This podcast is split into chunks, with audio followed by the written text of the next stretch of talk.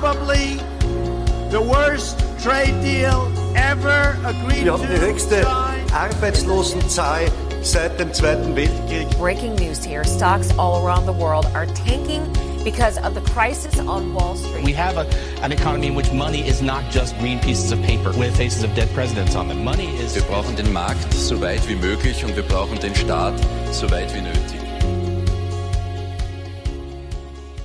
Hey guys, what's up? This is Standard Economics, a podcast where I will publish the interviews I will do for Der Standard for people who prefer to listen to this stuff rather than reading it. So I had the chance to talk to Martin Feldstein. He was chief economic advisor to Ronald Reagan in the 80s and still is a guy a lot of people listen to. We had a really interesting discussion on obviously Donald Trump, his economic agenda. We talked about similarities to Reagan, Trump's plan on trade, how he wants to rebuild streets, bridges, and hospitals in the US, and about the people Trump circles around him. Feldstein's a very, very busy guy, so we just had a bit more than 10 minutes. Um, a colleague of mine from the newspaper was just waiting right outside the door, so I asked Feldstein to keep his answer short. I hope you guys understand it. Okay, so I hope you like it. I'm here with Martin Feldstein in the Central Bank of Austria. Thank you for taking the time, Martin. May I ask you to introduce yourself? Yes, I'm Martin Feldstein, and I'm a professor of economics at Harvard University. Okay, I'm going to talk to you about what everybody would talk to you right now. I mean, about the Trump administration. In a paper, you said you knew every president since Nixon. Do you think you are going to get to know Mr. Trump? Will he ask you for your advice? I don't know. He certainly has not done so yet. Um, I've said I knew every Republican president uh, since Richard Nixon. I knew them directly and had a chance to uh, work with them, advise them a bit, but I, um, I don't know uh, what will happen during the next four or eight years with um, President elect Trump. You've been the, the main economic advisor for Mr. Reagan. A lot of journalists wrote that there are some parallels between what Trump is asking for and what Reagan asked for, mainly cutting taxes. A lot of people uh, expect um, increased deficits. Do you see parallels between Reagan and Trump?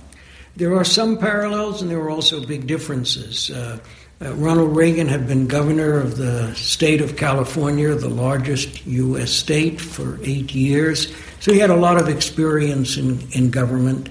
Uh, he had been speaking out publicly about um, uh, tax policy and other economic policies for a number of years. Um, uh, Donald Trump is new to those issues. And so we don't really know uh, what he will do in practice when he um, takes office. And of course, what he can do depends on what he can negotiate with the Congress, because in the area of taxation and, and dealing with deficits, it's a joint action between the president and the Congress. What's your feeling on what Trump will do um, on economics? Will it improve the state of, of the American economy? I think a number of the things he's talked about, if, if if done well, can improve the state of the U.S. economy. But we're starting from a very strong position. When Ronald Reagan came in, we were just coming out of a very deep economic downturn. We now have essentially full employment, four and a half percent unemployment rate, and um, two and a half percent for college graduates. So there's not a lot of room for uh, expansion of employment. So, what we have to hope is that some of the policies to increase business investment will lead to uh, more productive jobs, uh, higher real incomes. Uh, I think real incomes have been rising as officially measured at a very low rate, but I think the official measurements understate what's actually been happening because of the methods used by the government statisticians. But I think the productivity of jobs and the quality of jobs can be improved by some of the policies that uh, uh, Mr. Trump has been talking about. Mr. Trump also uh, talked about cutting taxes quite a lot. A lot of people in Europe see American inequality rising a lot in the in the United States in the in the past decades, and are very worried about it. Do you think now is the time to cut taxes in the U.S. for the? So when Ronald Reagan's uh, presidency finished, the top rate of tax was 28 percent at the federal level. There's also state taxes and local taxes, but the top rate of federal tax was 28 percent, and it's now 40 percent. So taxes have crept up, and they have particularly increased at the top, and that's why there's pressure to reduce those taxes and also to change the way in which businesses are taxed. The U.S. has the highest rate of tax on corporations at 35%, much higher than European rates. And so I think we will see changes in that as well. The, the marginal tax rate was 70% when Reagan came into office. It was uh, 70% when he got elected uh, it was reduced to 50%, and then it came down. Then it came down. When Reagan came into so office. So when Reagan, uh, before he came in, the top tax rate on investment income was 70%, and on wages and salaries it was 50%. Uh, and uh, and he reduced it during the years that he was there, so that when he left, the top tax rate was 28%. And since then, those tax rates have crept up and they are now about 40%. And in particular, according to the Congressional Budget Office, the tax rates have increased most uh, at the top. And so there's pressure to reform that, but perhaps even bigger pressure to reform the corporate tax, where the U.S. corporate tax rate at 35% is much higher than the tax rates around the world and that makes it hard for American businesses uh, to compete. And so, in terms of, of uh, productive investment in the U.S., it's a big barrier. Uh-huh. Trump was talking a lot about bringing manufacturing jobs back to the U.S.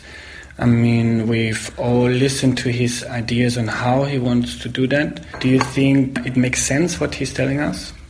Um, manufacturing production jobs, which is what many people have in mind. So they don't have in mind the chief executive or the accountants or the salesmen or the designers. What they have in mind is the people who are actually doing the production. That has come down to less than 10% of our labor force. So there may be some improvements and some increases, but it's hard to believe that it's going to be substantial in terms of the total labor force. So there's no way uh, U.S. President Trump can can bring back the jobs that have been gone. Most of the reduction has not come from jobs moving overseas, but have come from uh, changes in technology. Uh, from the fact that we now manufacture so much more automated techniques that we can produce the same output um, with fewer workers. And we're not going to turn that technology around. If anything, it's going to accelerate in time as we get smarter in production.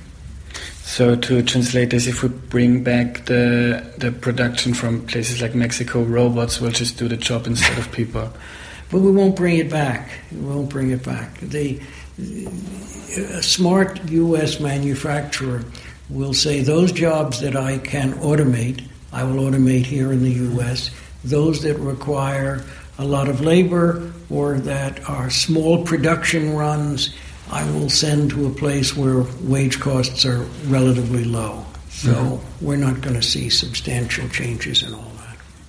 We're in a bit uh, hurry, so we're going to jump to the next topic Trump's infrastructure plan. He talked a lot about spending money on um, making infrastructure work better, streets, bridges, hospitals, and, and all this stuff. But now um, people looked into his plan and he doesn't want to spend the money, he wants to incentivize companies to to invest more money in bridges, in streets, right. and all this stuff. Does, it, does this approach make sense to you? It doesn't make much sense to me because while I'd like to see my street uh, repaved, be much nicer, I don't see how anybody's going to make uh, a profit out of owning that street.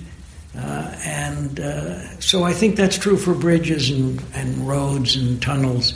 Uh, so airports, that might be a place where we could have more private ownership and more attractive airports and more efficient airports. But it's limited. We're not going to spend a trillion dollars over 10 years on things that are revenue generating for the businesses that invest in them. So that, that if, if we want to make the American infrastructure great again, the government ought to do it. Uh, for you know, a lot of it is local. The the the roads, the bridges, and all of that is local.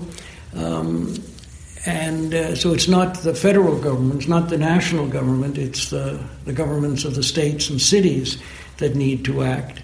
And I'm impressed when I go through certain airports like London, they're very nice and they're privately owned. So we don't do that, and, but it's not easy to, I would think, to get private businesses to invest in something like airports, which are going to have to negotiate leases for a long period of time where they can't get out of it. So uh, I don't see much prospect for government run um, infrastructure gains.